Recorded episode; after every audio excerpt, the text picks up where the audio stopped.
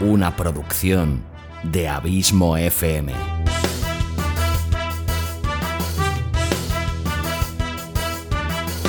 ¿Quieres disfrutar de tu tiempo libre escuchando grandes historias, audiolibros y relatos? Un podcast literalmente literario.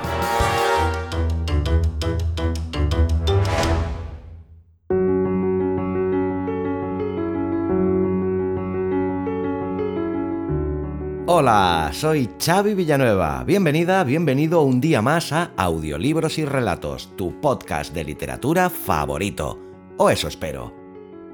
Capítulo 27 de esta quinta temporada, 177 en el cómputo total de este humilde podcast en el que te traigo un nuevo capítulo de pago de las colecciones de audiorelatos premium de Abismo FM hoy con el episodio correspondiente a la colección Sherlock Holmes. Y hoy te traigo el séptimo y por lo tanto el penúltimo de los ocho capítulos que conformarán esta colección y que te recuerdo que puedes comprar cada capítulo individualmente al precio de un euro y medio o también puedes comprar la colección completa de forma anticipada consiguiendo así un interesante descuento los ocho capítulos al atractivo precio de 10 euros. ¿Todavía no te lo has pensado?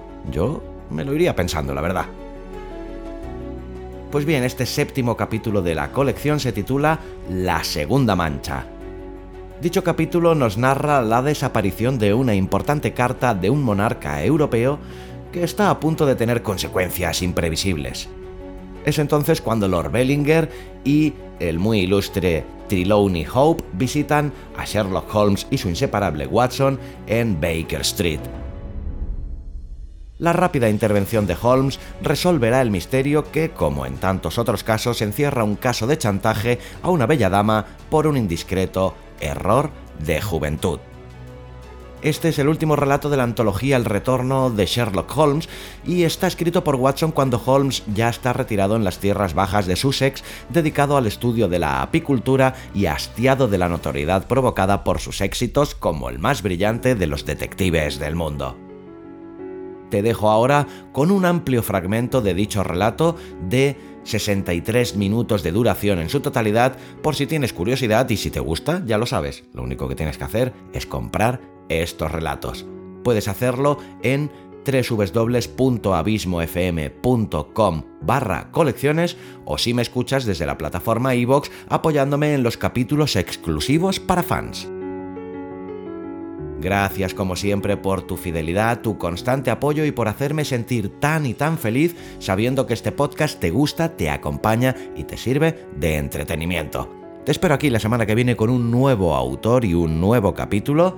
Y hasta entonces, como siempre, larga vida al podcasting y larga vida a la audioliteratura.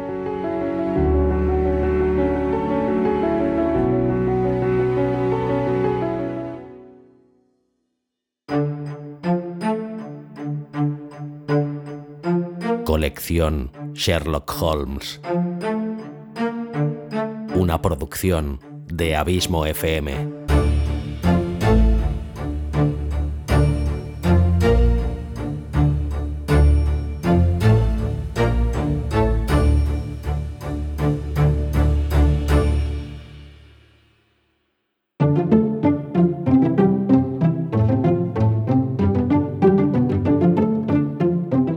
La Segunda Mancha, de Arthur Conan Doyle.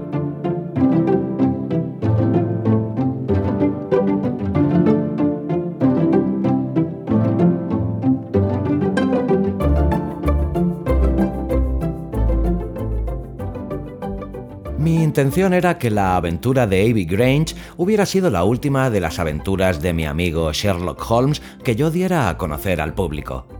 Esta decisión no se debía a la escasez de material, ya que dispongo de notas acerca de varios centenares de casos que nunca he llegado a mencionar, ni tampoco a que mis lectores hayan ido perdiendo interés por la personalidad única y los métodos extraordinarios de este hombre inigualable. La verdadera razón hay que buscarla en el poco entusiasmo demostrado por el propio señor Holmes ante la continua publicación de sus experiencias. Mientras estuvo ejerciendo su profesión, la relación de sus éxitos tenía para él una cierta utilidad práctica. pero desde que se retiró definitivamente de Londres para dedicarse al estudio y la apicultura en las tierras bajas de Sussex, la notoriedad le ha llegado a resultar aborrecible y ha insistido de manera terminante en que se respeten sus deseos en este aspecto solo cuando le recordé que yo había prometido que La aventura de la Segunda Mancha se publicaría cuando llegase el momento adecuado y le hice notar la conveniencia de que esta larga serie de episodios culminara en el más importante caso internacional que jamás se le encomendó, conseguí obtener su autorización para exponer al público una versión del asunto que hasta ahora se ha mantenido celosamente oculta si en algún momento del relato parece que soy algo inconcreto en ciertos detalles, el lector sabrá comprender que existe una excelente razón para mi reticencia.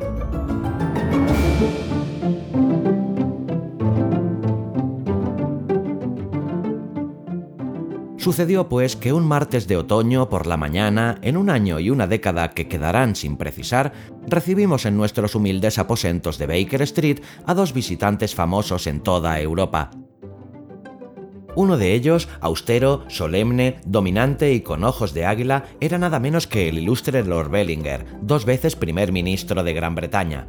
El otro, moreno, elegante y de rasgos muy marcados, apenas entrado en la madurez y dotado de toda clase de cualidades físicas y mentales, era el muy honorable Trelawney Hope, ministro de Asuntos Europeos y el estadista más prometedor del país.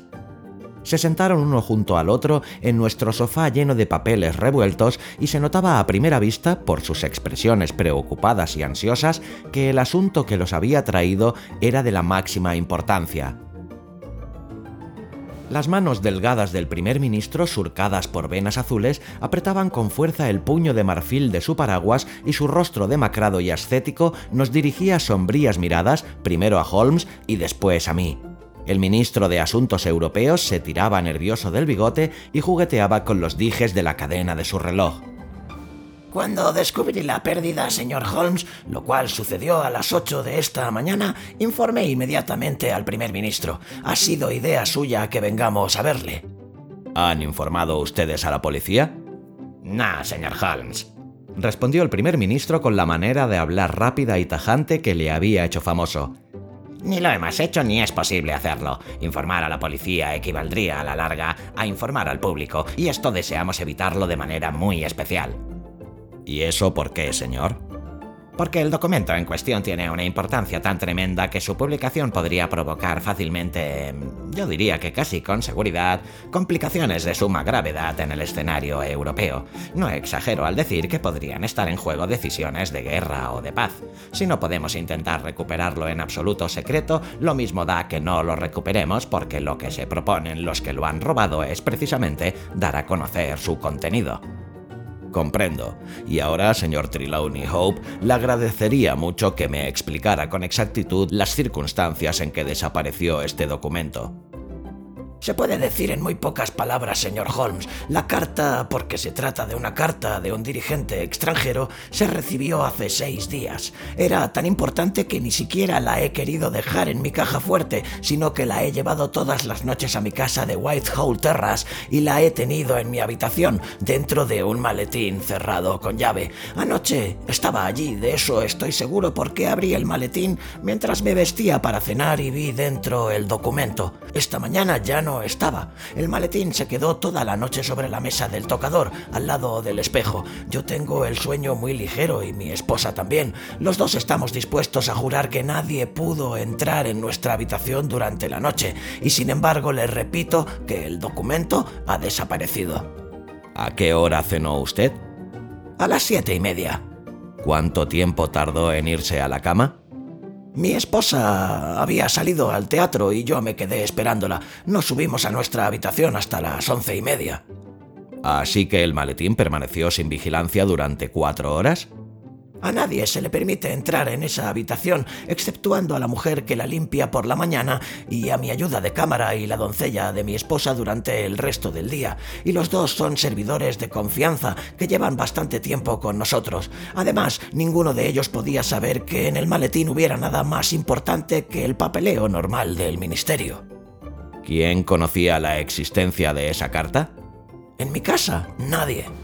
¿Ni siquiera su esposa? No, señor, no le dije nada hasta esta mañana cuando eché en falta el documento. El primer ministro asintió en señal de aprobación. Hace mucho que conozco su elevado sentido del deber en cuestiones de su cargo, señor.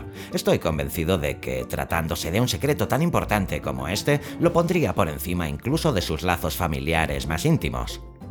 El ministro de Asuntos Europeos correspondió con una inclinación de cabeza. Con eso no me hace usted más que justicia, señor. Hasta esta mañana no le había dicho a mi esposa ni una palabra del asunto. ¿No podría ella haberlo adivinado? No, señor Holmes, ni ella ni nadie podría haberlo adivinado. ¿Había perdido usted antes algún documento? No, señor. ¿Quién conocía en Inglaterra la existencia de esa carta?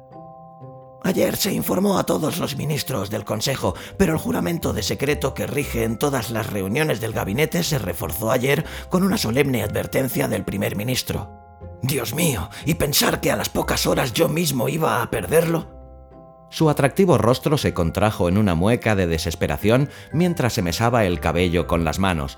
Por un momento tuvimos una fugaz visión de cómo era aquel hombre por dentro, impulsivo, ardiente, extremadamente sensible. Pero al instante había adoptado de nuevo la máscara aristocrática y volvía a oírse su voz suave.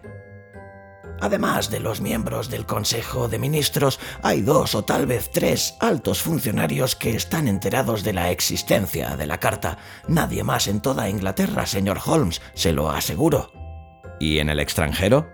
Me inclino a creer que no la ha visto nadie más que la persona que la escribió. Estoy convencido de que sus ministros, de que no se han utilizado los cauces oficiales habituales. Holmes reflexionó durante unos momentos. Bien, señor, tengo que pedirle detalles más concretos sobre ese documento y saber por qué su desaparición puede acarrear tan graves consecuencias.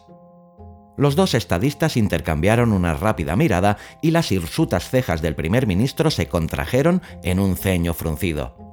Verá, señor Holmes, está en un sobre largo y delgado de color azul claro. Tiene un sello de lacre rojo con un león rampante estampado. La dirección está escrita a mano, en letra grande y firme. Me temo que... interrumpió Holmes. Por muy interesantes e incluso esenciales que sean esos detalles, mi pregunta debe llegar a la raíz del asunto. ¿De qué trataba esa carta? Eso es un secreto de Estado de la máxima importancia y me temo que no puedo decírselo, y tampoco me parece que sea necesario. Si usted, valiéndose de las facultades que se dice que posee, es capaz de encontrar el sobre que le he descrito con su contenido, habrá prestado un gran servicio a su país y se habrá hecho merecedor de cualquier recompensa que esté en nuestra mano concederle. Sherlock Holmes se puso en pie sonriente.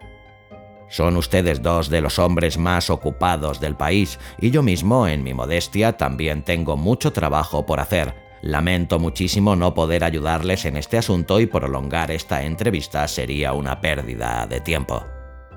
El primer ministro se puso en pie de un salto con aquel mismo brillo rápido y feroz en sus ojos hundidos que acobardaba a los consejos de ministros. No estoy acostumbrado, empezó a decir, pero logró dominar su cólera y se sentó de nuevo. Durante un minuto o más, todos permanecimos en silencio. Por fin, el anciano estadista se encogió de hombros. Tendremos que aceptar sus condiciones, señor Holmes. No cabe duda de que tiene usted razón y no podemos esperar que se ponga en acción a menos que le otorguemos nuestra plena confianza. Estoy de acuerdo con usted, señor, dijo el estadista más joven. En tal caso se lo contaré, confiando por completo en su honor y en el de su compañero, el Dr. Watson. También podría apelar a su patriotismo, ya que no se me ocurre una desgracia peor para nuestro país que la que podría producirse si saliera a la luz este asunto. Puede usted confiar en nosotros. Pues bien, la carta es de cierto dirigente extranjero molesto por algunos sucesos coloniales en los que ha intervenido recientemente en nuestro país. La ha escrito en un arrebato y bajo su propia responsabilidad. Por lo que hemos podido averiguar, sus ministros no saben nada del asunto. Lo malo es que está redactada de un modo tan poco afortunado y algunas frases son tan provocativas que si se publicaran darían lugar sin duda a un estado de opinión muy peligroso. Se produciría en el país una ebullición de tal calibre que me atrevería a decir que a la semana de publicarse la carta, este país se vería envuelto en una terrible guerra. Holmes escribió un nombre en una hoja de papel y se la pasó al primer ministro. Exacto. Ha sido él. Y su carta, esta carta que puede significar un gasto de miles de millones y la pérdida de cientos de miles de vidas humanas, es la que se ha perdido de manera tan inexplicable. ¿Ha informado usted al remitente? Sí, señor. Hemos enviado un telegrama en clave. Tal vez él desee que la carta se publique. No, señor, tenemos razones de peso para creer que él se ha dado cuenta de que actuó de manera acalorada e imprudente. Para él y su país, la publicación de esta carta supondría un golpe aún más duro que para nosotros. En ese caso, ¿a quiénes le interesa que se publique la carta? ¿Por qué puede desear alguien robarla o publicarla? Ahí, señor Holmes, nos metemos en el campo de la alta política internacional, pero si considera usted la situación en Europa, no le resultará difícil comprender el motivo. Europa entera es un campamento armado. Existen dos alianzas con una potencia militar bastante equilibrada. Gran Bretaña se encuentra en condiciones de inclinar la balanza. Si se viera arrastrada a la guerra contra una de las dos confederaciones, esto aseguraría la supremacía de la otra, tanto si ésta entra en guerra como.